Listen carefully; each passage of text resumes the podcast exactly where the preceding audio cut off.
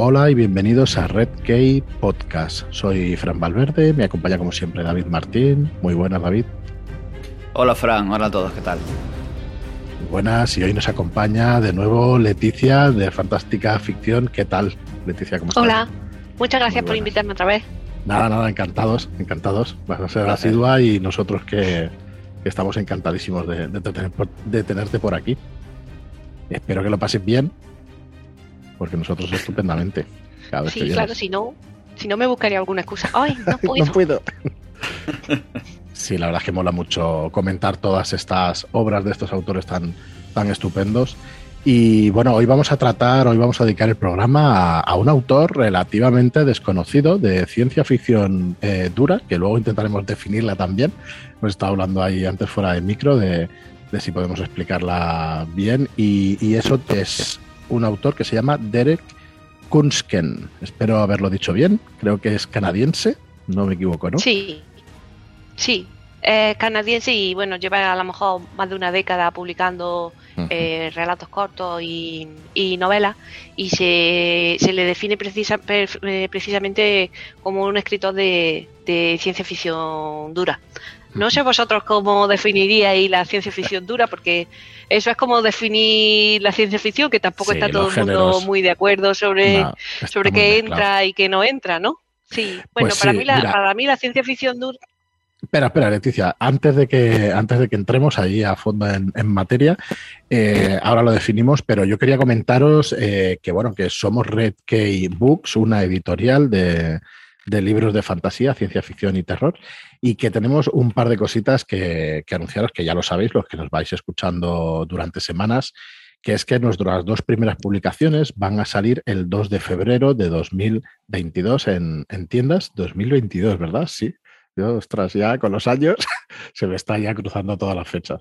El 2 de febrero de 2022 y van a ser la historia triste de un hombre justo y el eh, de Ángel González Olmedo y el demonio de Próspero de KJ Parker, que precisamente contigo, Leticia, pues tratamos al autor y, y, bueno, lo dimos un poquito a conocer y, y podéis encontrar en el podcast pues un programa especial sobre él.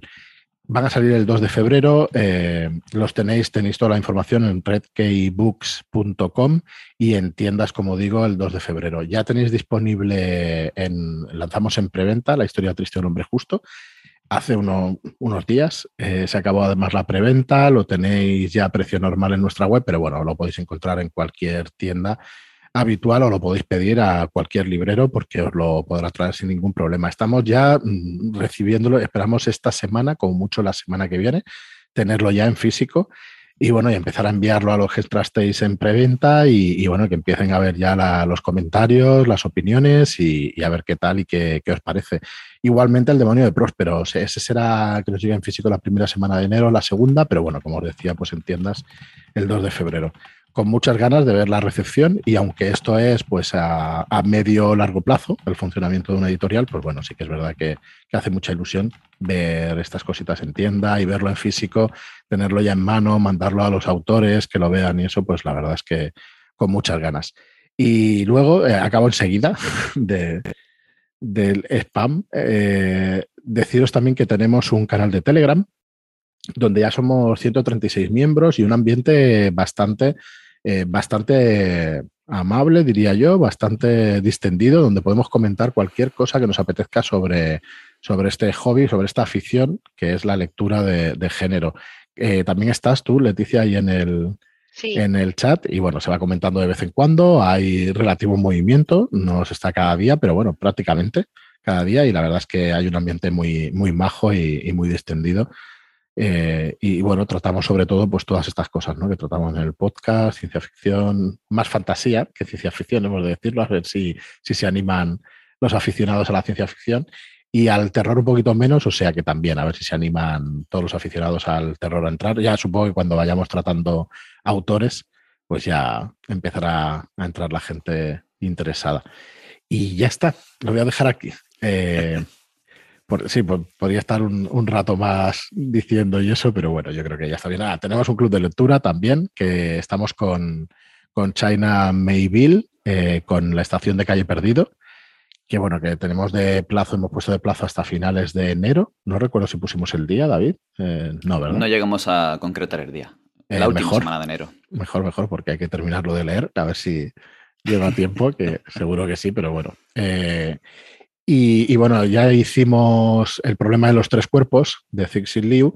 Ahora hacemos la estación de calle perdido. Los próximos probablemente serán nuestros libros. El demonio de Próspero, que es cortito, y luego ya la historia triste de un hombre justo, para que, bueno, para que los podamos comentar, que la verdad es que estuvo muy bien el, programa que hicimos con los, con los lectores, con, con gente del chat de, Telegram, estuvo muy guay comentar estas obras entre unos cuantos.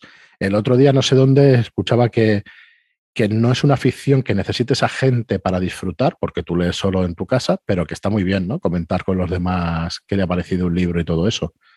¿Qué, opináis? A mí me gusta compartir mis libros con todo el mundo y calentarle la cabeza. Creo que al resto de la gente lo mismo no le hace tanta gracia que yo se lo cuente, pero bueno, gustarme me gusta.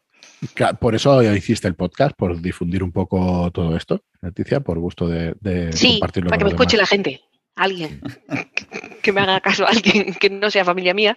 Y sí, fue un poco por eso, la verdad. Sí, la, la interacción está muy bien. Además te lleva no solo a ver cosas en una obra que puede que no te haya dado cuenta, sino también a conocer obras que no sabías que existían. Y, mm. Compartirlo y hablar sobre algo que te encanta siempre, siempre llena, ¿no? Pero bueno, yo quiero puntualizar, necesita más gente. Al menos necesita quien escribe el libro. Es verdad, es verdad, verdad. Es verdad, es verdad. es que no sé si. La, no, no, sé dónde lo leí, me parece que fue ayer en algún sitio y eso, y, me parece una buena reflexión, ¿no? Que no necesitamos a gente, pero sí, después para disfrutarlo. Lo disfrutas tú, pero luego, bueno, quieres como compartir con los demás ese disfrute y para que los disfruten ellos también, ¿no? Yo creo que el, tema va por ahí. Bueno, pues ya nos dejamos un poco más de, filosofadas y nos metemos. Bueno, vamos a seguir con otra, que es eso que estábamos hablando, ¿no? Sobre la ciencia ficción dura. ¿Cómo la entiendes tú, Leticia, la ciencia ficción dura?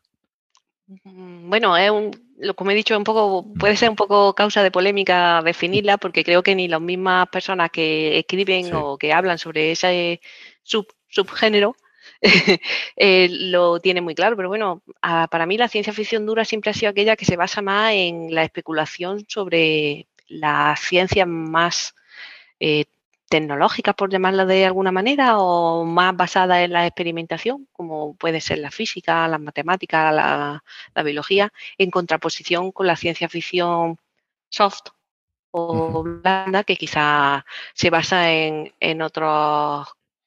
Más fantástica, quizá la blanda. en otros conceptos. No, no, no necesariamente, porque, por ejemplo, mm, si tú lees la. No. Por ejemplo, si tú lees una de las obras que a mí me parecen la cumbre de la ciencia ficción de los últimos años, que es la, tetralogía de Ada Palmer, mm, está basada en especulación sobre eh, la forma de regirse de la sociedad y la filosofía y demás, y sin embargo es muy atractiva, entonces no tiene por qué ser más fantasía. Es, eh, por decirlo de alguna manera, consecuente con, los principios en los que se basa, mientras que la fantasía a lo mejor es un poco más de dejar volar la, imaginación, ¿no? Eh, sí, yo la verdad es que lo que había escuchado sobre la ciencia ficción dura, pues me pasa un poco igual. Eh, ¿De Spans sería ciencia ficción dura? Mm, no, no he leído nada más que el primero y tiene una parte que sí, a lo mejor, ¿no? Por el desarrollo de, que los, los que vivían en el cinturón pues tienen, están más elongados y tienen menos, mm, eh, los huesos los tienen más frágiles y todo eso, pero luego ya eh, hay otras cosas que creo que son un poco más flexibles en cuanto al, a, a la verosimilitud científica. Muy bien, pues bueno, una vez dicho eso, ya nos dejaréis en los comentarios cómo entendéis vosotros la, ciencia ficción, las categorías.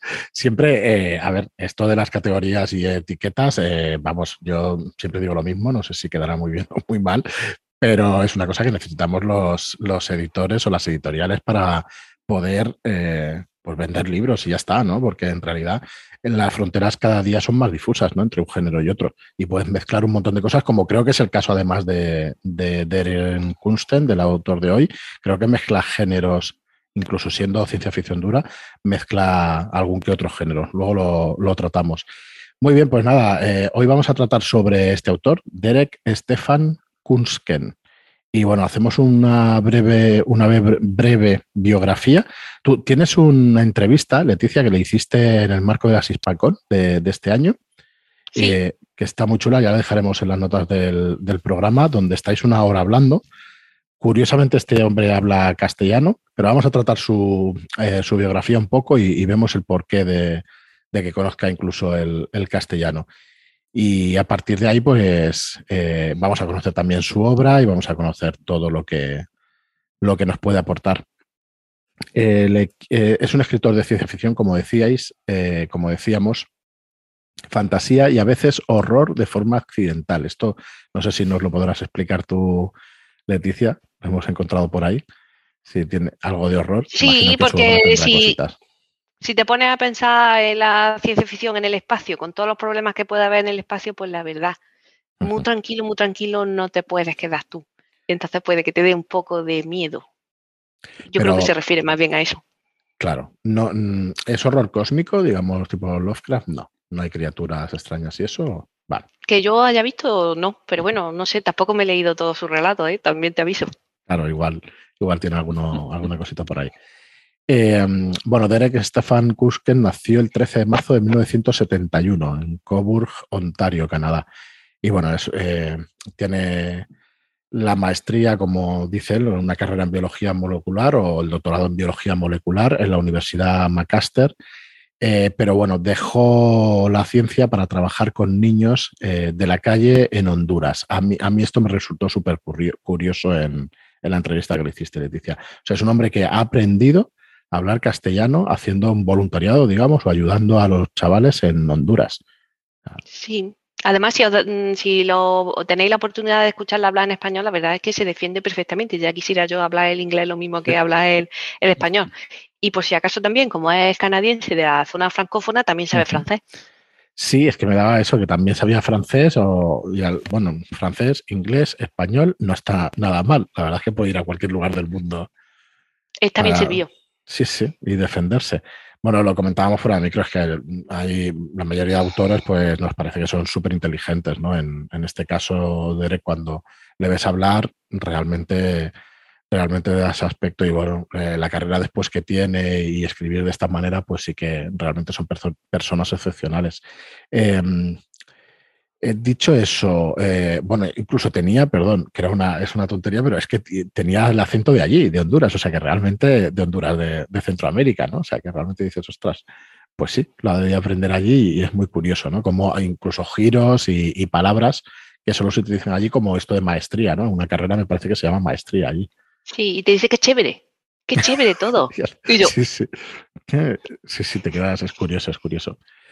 Muy bien, pues eh, nada, eh, después regresó, eh, regresó a Canadá, trabajó en varios puestos hasta que se unió al, al Estado, ¿no? al Servicio Público Federal Canadiense, trabajando en puestos de refugiados y diplomáticos en Colombia y en Cuba. Y ahora pues está residiendo, residiendo en Ottawa con, con su hijo. Así que bueno, a partir de ahí, esto es una pequeña biografía, no entraremos más. Y a partir de aquí, ¿quieres hacernos un, resumen tú, Leticia, de, su obra, obra corta quizá, o novelas cortas, relatos cortas, y luego ya entramos a sus novelas?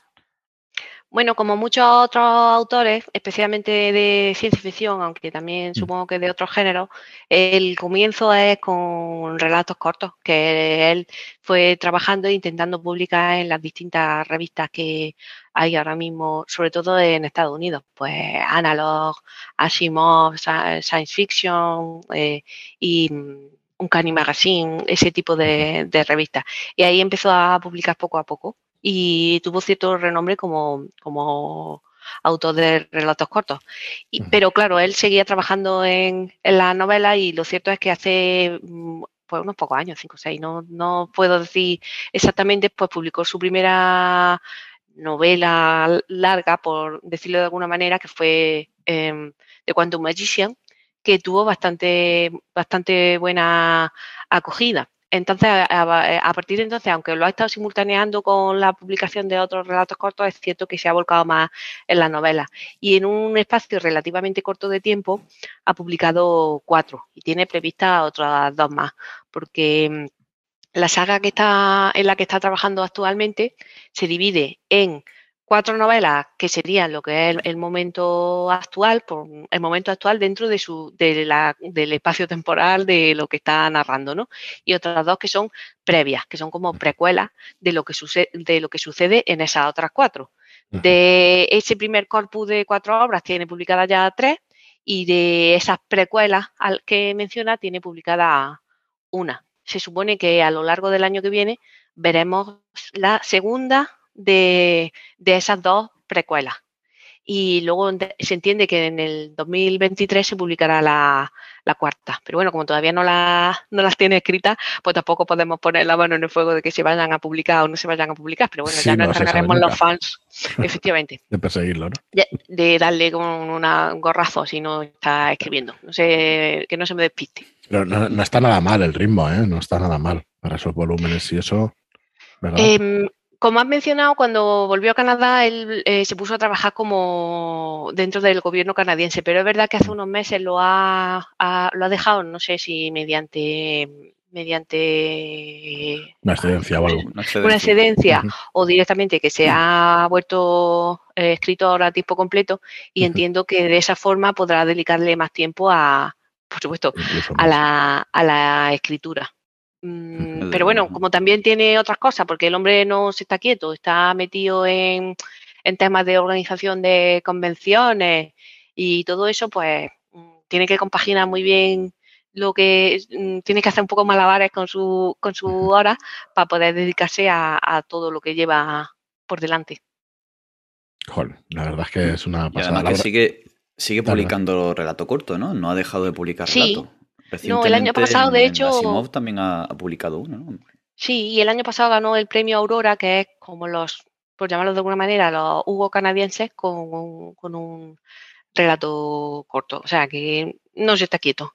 Y también os digo que mm, tiene un, em, escribe relativamente rápido porque como hemos mencionado, pues lleva un buen ritmo de, de novela y no debe ser realmente fácil porque las novelas son eh, bastante intrincada. Yo diría incluso que hay eh, eh, la segunda novela que se publicó, que fue de Quantum Garden, que es de viaje en el tiempo y todo eso, es, en revesadilla. No creo que, le resultara fácil eh, escribirla. Es de esas que te imaginas que se ha puesto un mapa con todos los hilos temporales diciendo, bueno, aquí lo cambio, si cambio aquí viene no sé cuánto, no sé qué.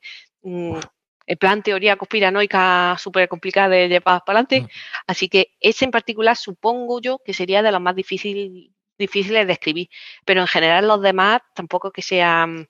No es una, lectura fácil, aunque sí es muy entretenida y es cierto que no se, no se mm, dedica solo al tema de especulación científica, porque los personajes también son importantes. y creo que es bastante complicado llegar a un equilibrio entre entre ambas mm, partes de una novela. Tanto que es complicado, tanto y tanto. Muy bien, pues si quieres tratamos un poco su, obra corta, que creo que habías leído algo menos, ¿no? De sus novelas cortas. bueno, por ejemplo, sí, la novela corta que a lo mejor tiene más renombre es Pollen for a Future Harvest, que se puede considerar como un extracto de esta segunda novela que he dicho que se llama The Quantum Garden, que cuenta eh, encapsulada en sí misma sin necesidad de conocer el resto de la, el resto de la historia, pues un suceso que, pasa en ese momento de, relato de viaje en el tiempo.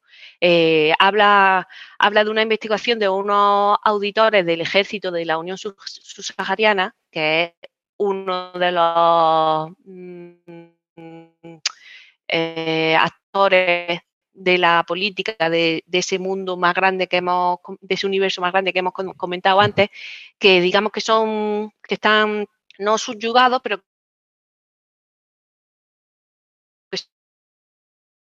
son como eh, un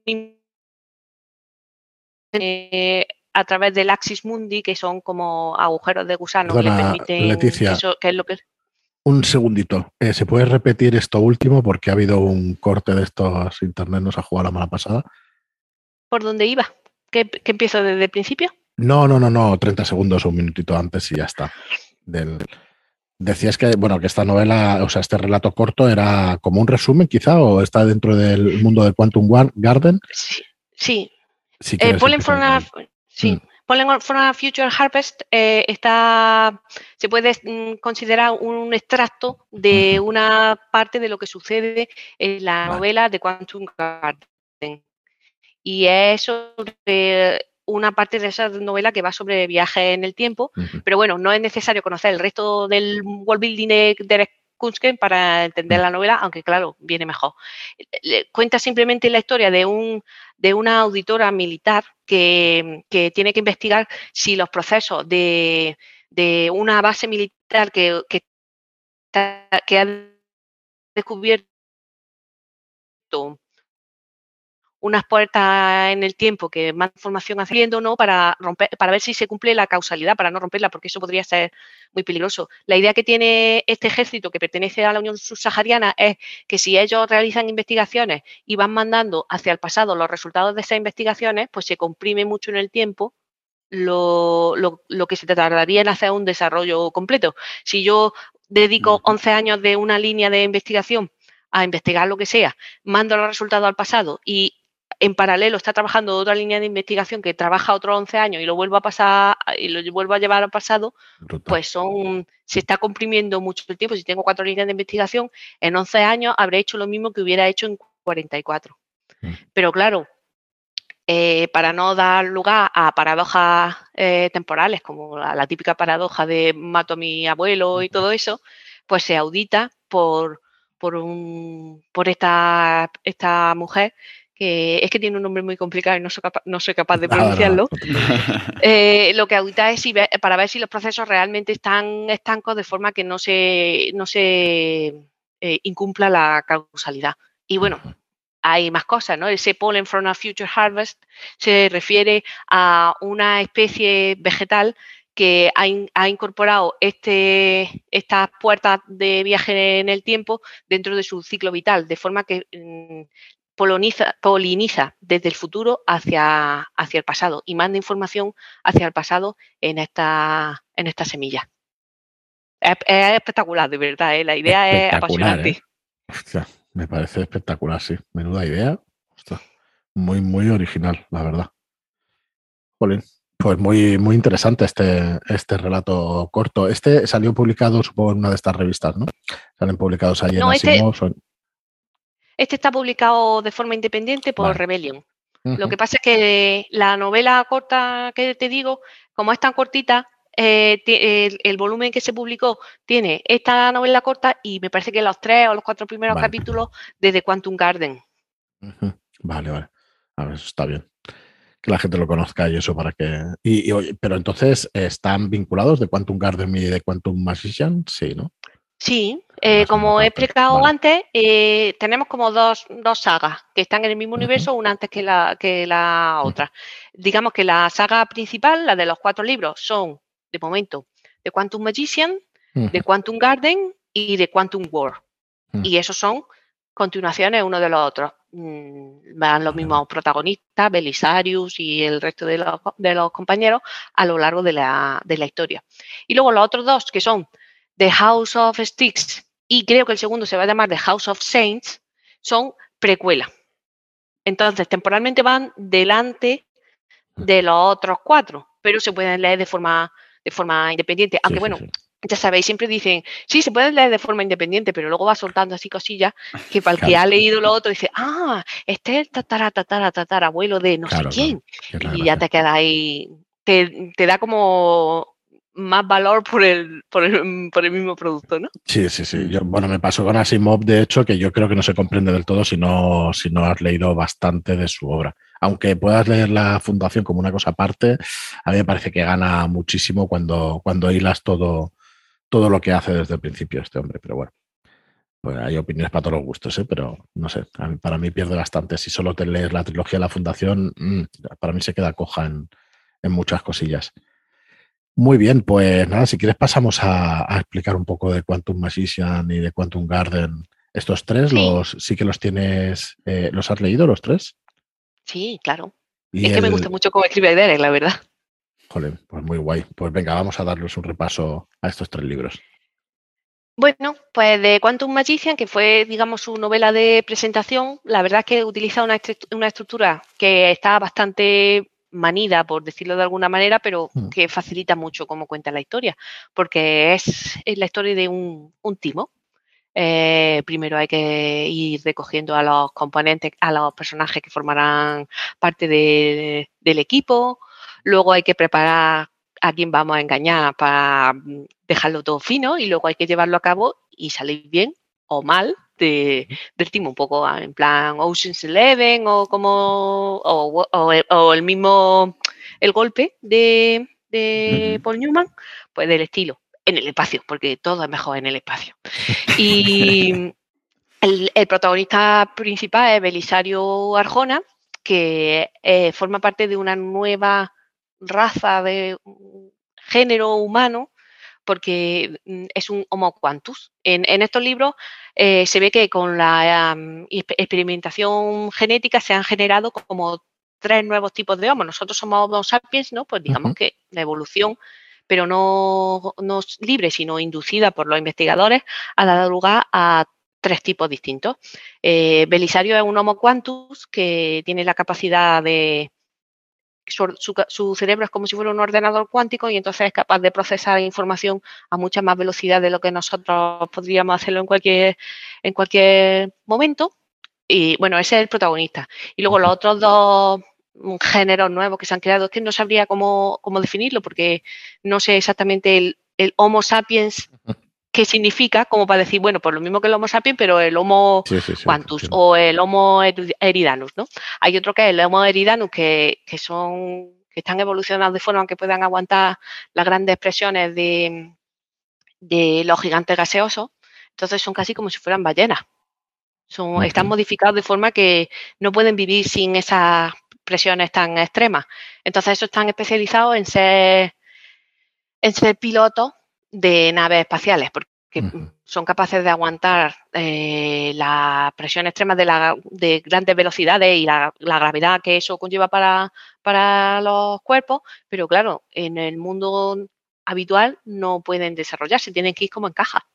Eh, los llevan como, yo qué sé, como si fuera una ballena y la llevan en una caja metida de agua y chuchu, pues eso. Y luego los otros, los otros o, el otro mm, que se ha desarrollado, pues esos sí que son unos desgraciadicos, porque son, son esclavos de, los seres que los crearon. Los seres que los crearon eh, decidieron hacerse como un, es que son los puppets, son las marionetas, hacerse una raza en exclusiva para ellos que, los veneraran de tal manera que todos sus deseos fueran órdenes para, para ellos.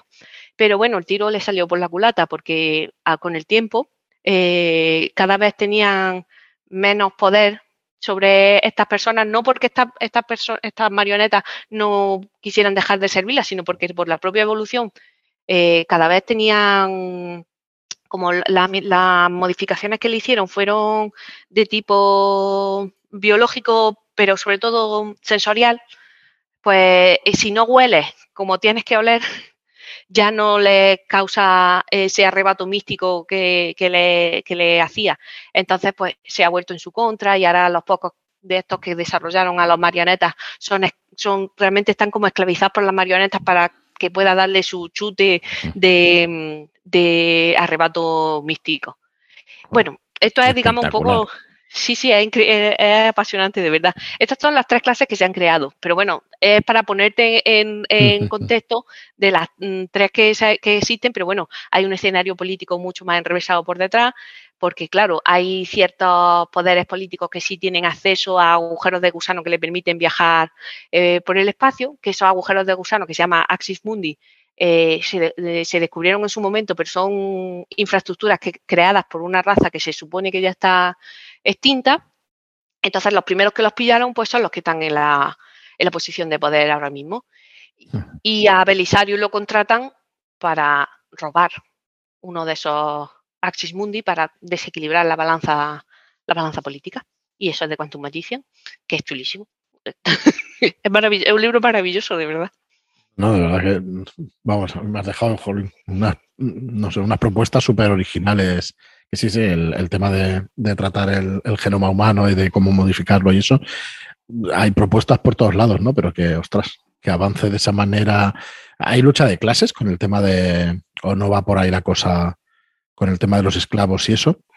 No sé si decirte de clase o de, o de mm, gobierno, más bien dicho, entre los que están, digamos, en la posición de poder, que por ejemplo, los primeros que descubrieron la, este Axis Mundi fueron la Unión Venusiana o algo así se, se, llaman. Que esto se descubre, esto lo cuenta en The House of Sticks, que es la primera novela de la, precuela. Sí, entonces pues los primeros que lo descubren son la Unión Venusiana, entonces ellos tienen cierto poder sobre la otra, los otros humanos que están repartidos por, el universo, como por ejemplo la Unión Subsahariana, que son los protagonistas del Pollen from a Future Harvest que, hemos dicho con, anterioridad. O sea, está todo eh, interrelacionado y puede parecer un poco, a lo mejor yo no lo estoy explicando bien, puede parecer un poco complicado desde fuera, pero dentro de la propia lectura se desarrolla de forma que, lo, que lo, va, lo va entendiendo con, con bastante claridad. No, no, se entiende perfectamente. Este Belisario entonces está encargado de reunir a la banda que va a hacer el timo, ¿no? Sí, sí. Belisario, que como digo es un Homo Quantus, pues necesita a Stills, que es un piloto, ya necesita a otras personas que desarrollan otras labores para, para poder llevar a cabo el, pues, el timo más grande de la historia, porque robar un, una pareja de agujeros de gusano no es no es muy, no es muy sencillo.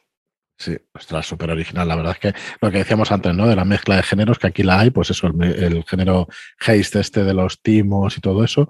Que en castellano no sé cómo se dirá, el haste es famoso en inglés, pero es timo, ¿no? Sí, no, no sé cómo se traduciría exactamente con su giro final, espero, supongo, eh, no sé si es spoiler decirlo o no. No, no, no, no, vamos a decir, no, vamos a decir nada. vamos a decir nada. Alguien no muere porque hay dos libros después. Entonces, alguien no muere, pero los demás. los demás no sabemos qué pasará con ellos. Muy bien, pues este es de Quantum Magician y luego pasa a escribir de Quantum Garden. ¿Pero es, la continuación directa o se produce o no ese robo y tal o va por otros derroteros? Es, es continuación directa. Vale, vale porque comparte protagonistas, vuelve a salir Belisario y algunos más. Bueno, como, como, he dicho antes que Belisario es un Homo Quantus, pero hay más Homo Quantus.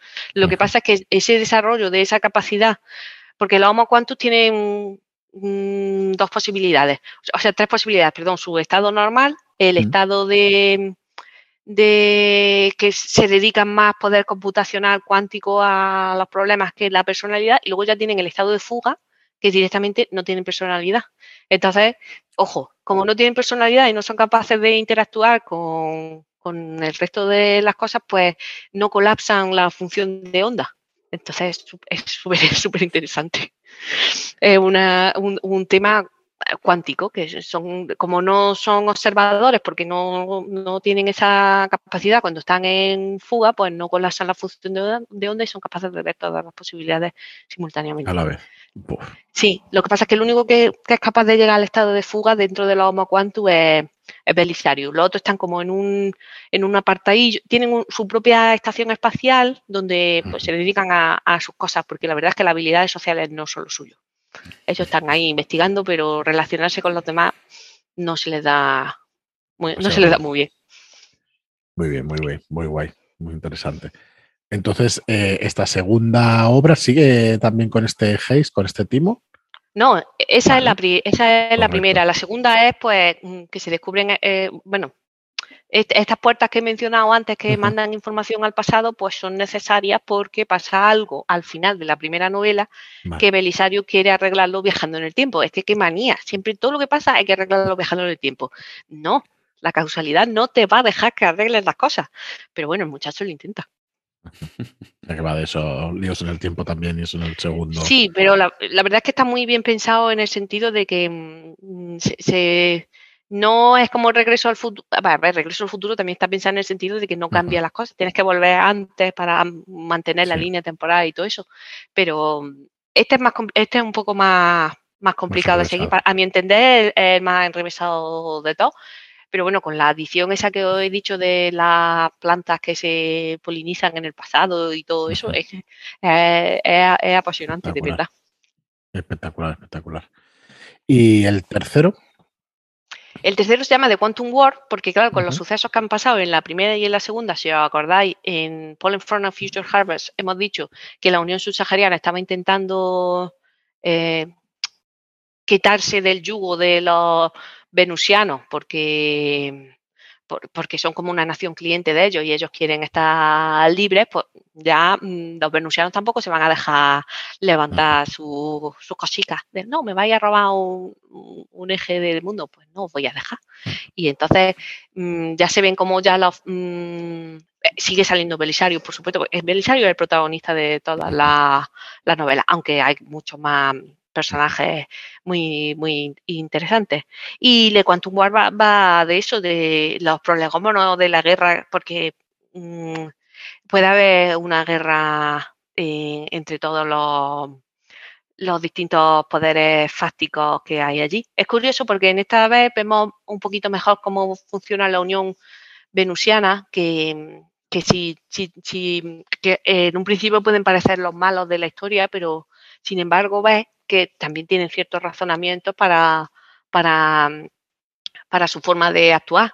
Sobre todo me gusta, bueno, hay varias cosas que me gustan de este libro, pero sobre todo me, gusta que, que, realmente lo que están intentando hacer es proteger al, al Homo sapiens porque se supone que eh, ellos hacen el razonamiento de que cuando llegó el Homo sapiens, el Homo eh, neanderthalis se fue a tomar viento porque tenía mayor capacidad los Homo sapiens o por lo que fuera, entonces ellos dicen, bueno, pues si viene el Homo quantus, el Homo eridanus y todo esto, el siguiente que venga nos va a eliminar de la, de la faz de la, del universo, porque es la siguiente evolución. Entonces, mm, es muy curioso ver cómo eh, intentan, no sé si detener esta evolución o encauzarla de forma que todavía respete a los, a los sapiens. Además tiene una cultura muy curiosa que son los únicos de todo el universo que todavía permite el nacimiento de las personas con, síndrome de, Down. No, no, no se permiten los abortos en este sentido porque los, llaman los pequeños de le petit es que yo francés no sé, creo que son los pequeños santos y son como su brújula moral. Si, este, si esta persona afectada de la trisomía del par 21 no entiende las acciones de la, de la jefa del contraespionaje, pues no, no le permiten hacerlo. Entonces tiene que convencerlo dentro, de, dentro del cariño que le tiene, porque ya os digo, es una sociedad que respeta muchísimo a, estas personas afectadas por, por síndrome de Down.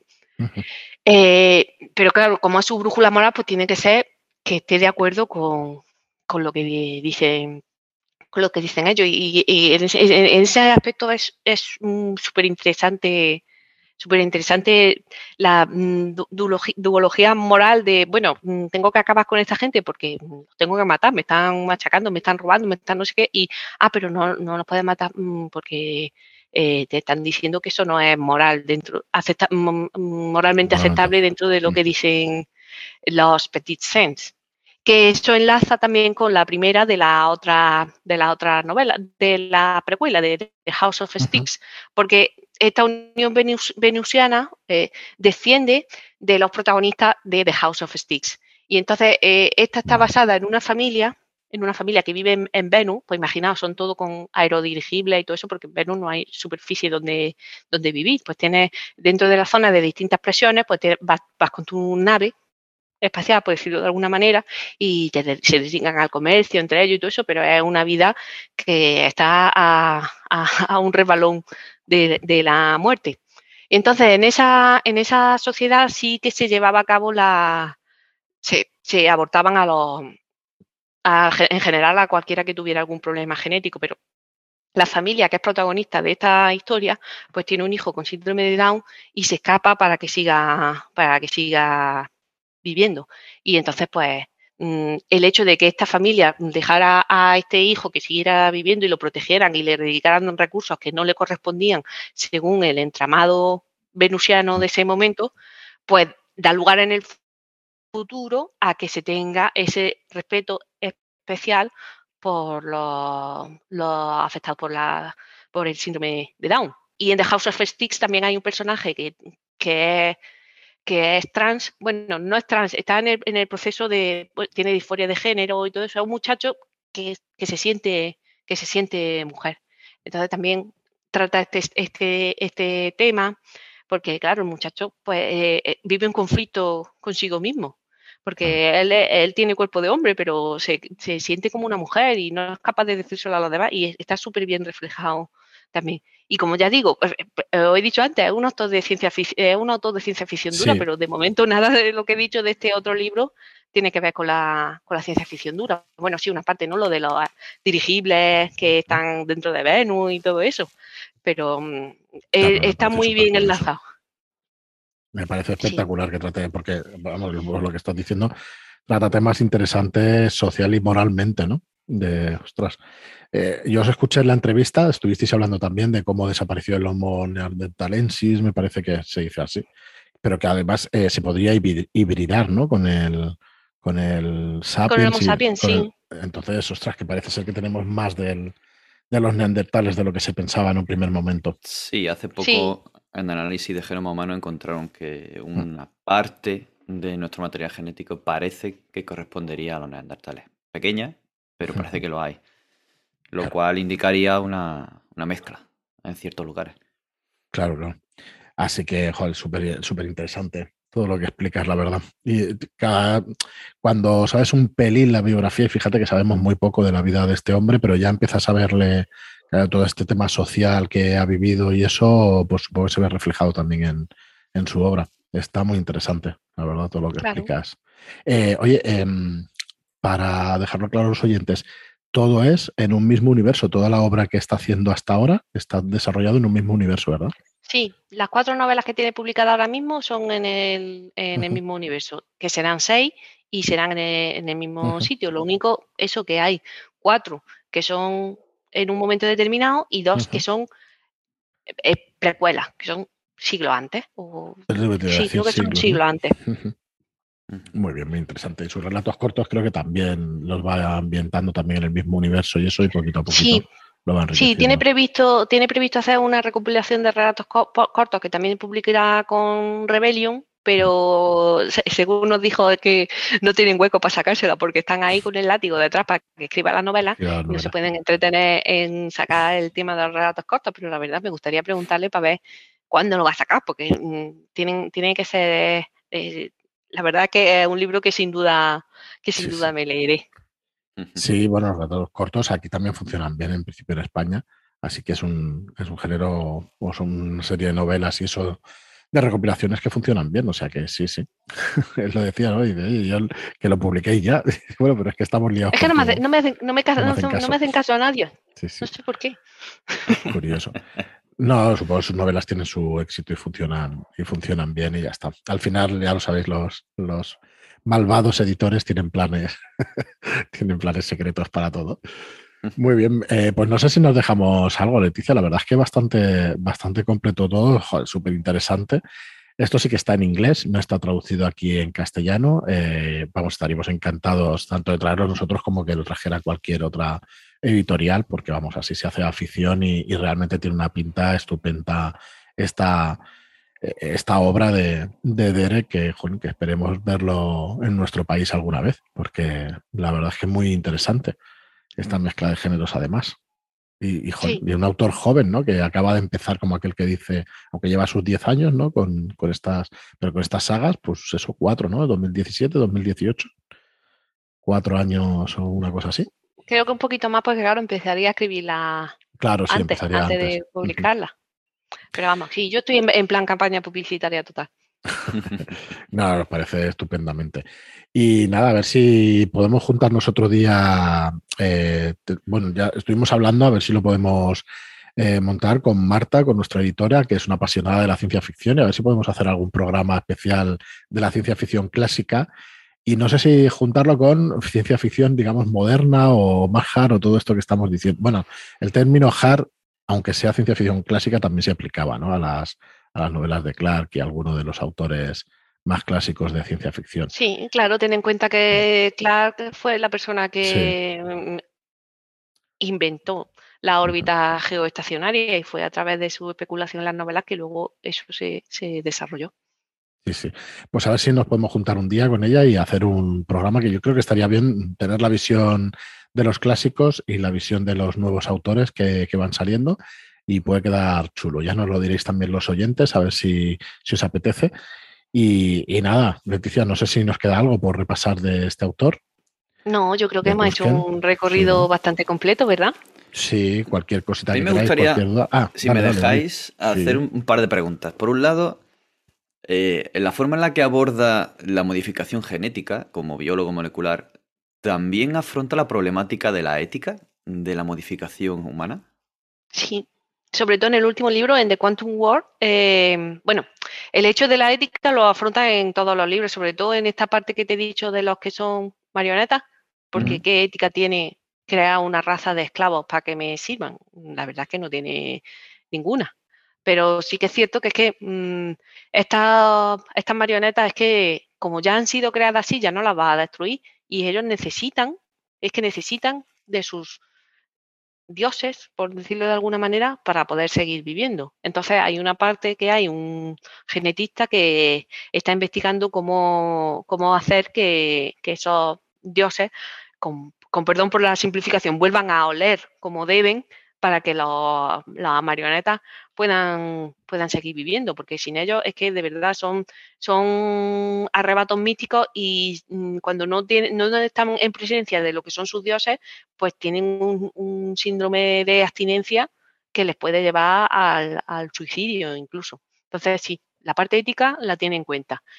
Especialmente en el tercer libro, en, en The Quantum War, que como digo, habla mucho de, que el hecho de estas investigaciones genéticas que ha dado lugar a otros tipos de homos y que estos pueden ser superiores a, las, entre comillas, personas normales como, como, nosotros, pues si eso es ético, eh, que se sigan investigando en ese, en ese campo, o lo ético es destruir todo eso para proteger eh, a la humanidad tal y como se conoce en ese momento. Sí, digamos la evolución natural, ¿no? Eh, más que. Claro. Mm. Más que la guiada. Y con respecto a las dos sagas, eh, ¿crees que se puede formar un, hilo en el que, digamos, pues antes de leer la saga Quantum tienes que leer la Venusiana para poder comprenderlo? ¿O es mejor leer la saga Quantum y ya irse a la Venusiana para hilar y ya tirar hacia adelante? Pues como no la he terminado, no te lo puedo decir, porque no sé qué pasará en The House of Saints, que es la segunda de la precuela, pero sí que es verdad que yo leí, el orden en el que yo lo hice fue el orden de publicación, que era The House of, no, perdón, de Quantum Magician, de Quantum Garden, The House of Sticks, que es la primera de la otra, y luego de Quantum War. Y es verdad que de Quantum War, aunque es un librazo, eh, se entiende mejor si has leído antes The House of Sticks porque ves de dónde viene ese, no voy a decir eh, reverencia, sino esa, mm, ese respeto a, mm, a, los afectados por síndrome de Down y, todo eso. Entonces yo supongo, supongo que en su momento el orden más adecuado será The House of Sticks, The House of Saints, que son las precuelas, y luego ya The Quantum Magician y los demás pero es cierto que a mí no me ha impedido, el, hecho de no conocer The House of Sticks no me molestó, ni en la lectura de The Quantum War, ni en la de, The Quantum Garden. Así que no lo sé, habría que preguntarle, habría que preguntarle al autor. Como la siguiente que van a sacar es la segunda de la precuela, pues seguramente sí será recomendable haberlo leído todo eso antes de la última de la tetralogía. Seguramente. Pero claro, es que cuando, cuando hace, cuando se escribe de esta manera y se publica de esta manera, pues ¿qué, va, qué hago? ¿Me espero a que tenga publicadas las dos precuelas antes de, la otra? No, no, me voy a esperar, no me lo voy a leer. Y luego ya diré, ah, aquí dices no sé qué por esta otra parte. Pero bueno, en un principio yo creo que de Quantum World, eh, perdón, de Quantum Magician se puede leer perfectamente sin haber, sin necesidad de, de las precuelas ni, ni nada de eso. Y si te gustan, que te gusta, que, mm, que yo eh, supongo que te gustará, pero mm, quiero decir, si, si, si, la forma es ver si la primera que se publicó es de tu agrado. Si la primera es de tu agrado, pues mm, seguramente las continuaciones lo serán y, seguramente quieras investigar eh, las precuelas también. ¿Qué preferís vosotros? Eh, esa sensación de leer algo que te explica algo que no te había cuadrado y decir, ah, y, sentirte que vas desarrollando el conocimiento conforme te lo van dando, o, incluso eh, discurrir sobre ese conocimiento, o ir punto por punto y ya saber algo antes de que te cuente lo siguiente. A mí me gusta que me sorprendan. Entonces me mm. gusta que, luego digan, ay, lo tenía pensado desde el principio y no me lo había dicho. Míralo, qué ah. pendón que es. Me pasa igual. Ostras, eh, yo ahí tengo sentimientos encontrados con. En general, sí, lo que estáis diciendo sí, pero vuelvo a lo de Asimov. A mí me gustó mucho leerlo desde el principio hasta el final. De todo cómo se fue desarrollando y eso igual es un poco distinto, pero bueno, por ejemplo, en Tolkien, pues también me gustó, como decís vosotros, ¿no? Que lees los anillos y luego dices, joder, tío, pero si esto si tiene una cosmogonía detrás brutal y luego lo lees y resulta que sí que está hilado y todo eso, ¿no? No sé, ahí yo no tengo una respuesta clara, la verdad. Bueno, es que depende. de también hay que tener en cuenta que luego ya se inventó los preludios y no sé y no sé cuánto. Y aunque tú lo hayas leído en orden, no en realidad. en realidad no. Él. Eso es, no es así, pero ostras, yo creo que le quedó muy bien. Seguramente habrá, habrá cosas que no cuadren tanto como yo tengo en la cabeza, pero, pero jolín, me parece una obra muy completa. Pero es cierto que no lo tenía ni escrito, probablemente ni pensado, ¿no? Pero no sé, la verdad es que lo cerró bastante bien. Yo ahí no tengo una respuesta clara, fíjate ya a ver los oyentes también que nos dicen, a ver en el grupo de Telegram, si hay debates interesantes y este es uno de ellos. Esto es, guay para debatirlo, ¿no? ¿Qué, preferimos? Muy bien, pues yo creo que hasta aquí, ¿no? El programa de hoy, la verdad es que muy guay. Leticia, muchas, muchísimas gracias, de verdad. No, de nada, gracias a vosotros. Vamos, a mí hablar de cosas que, de libros que me gustan no me, no me cuesta, ya ves tú. y, es que esto en, particular es que me encantan es espectacular eh, descubrir así nuevos autores, géneros y tal que no, que, que es que son recientes y que, y que cada vez salen cosas más espectaculares, sinceramente. Y, dentro de lo que cabe he evitado el spoiler, ¿eh? no he contado mm. Mm, mucha más mm, chicha de lo que, que, tiene, mucho más de lo que yo os he dicho. Pues lo dicho, esperamos verlo por aquí en nuestro idioma. Si controláis en inglés, vamos que se lancen de cabeza, ¿no, Leticia? A leer a, este autor. de cabeza, así que. Y nada, muchísimas gracias, como te digo, por, por, venirte. No será la última. Si mientras tú quieras venir, vamos, nosotros estaremos encantados de, tenerte por aquí. Y nada más, al resto que os apuntéis aquí al canal de Telegram. Si nos buscáis por Red Podcast, eh, lo, lo, encontraréis en el buscador de Telegram, en, en la lupita, que se puede buscar el canal que queráis. Y que estéis atentos a las novedades, que bueno, iremos, iremos enseñando ya portadas, estamos trabajando en, muchas cosas paralelamente, en la traducción, en la edición de textos, en las portadas, en el marketing, en la editorial, a ver si somos capaces este año de que, de que lleguen las obras a buen puerto, de que las veáis, de que las podáis disfrutar y nada más, muchísimas gracias a todos por estar ahí, muchas gracias por vuestras reseñas de 5 estrellas en iTunes, por vuestros me gusta y comentarios en iBox y hasta el próximo programa. Hasta luego. Hasta luego.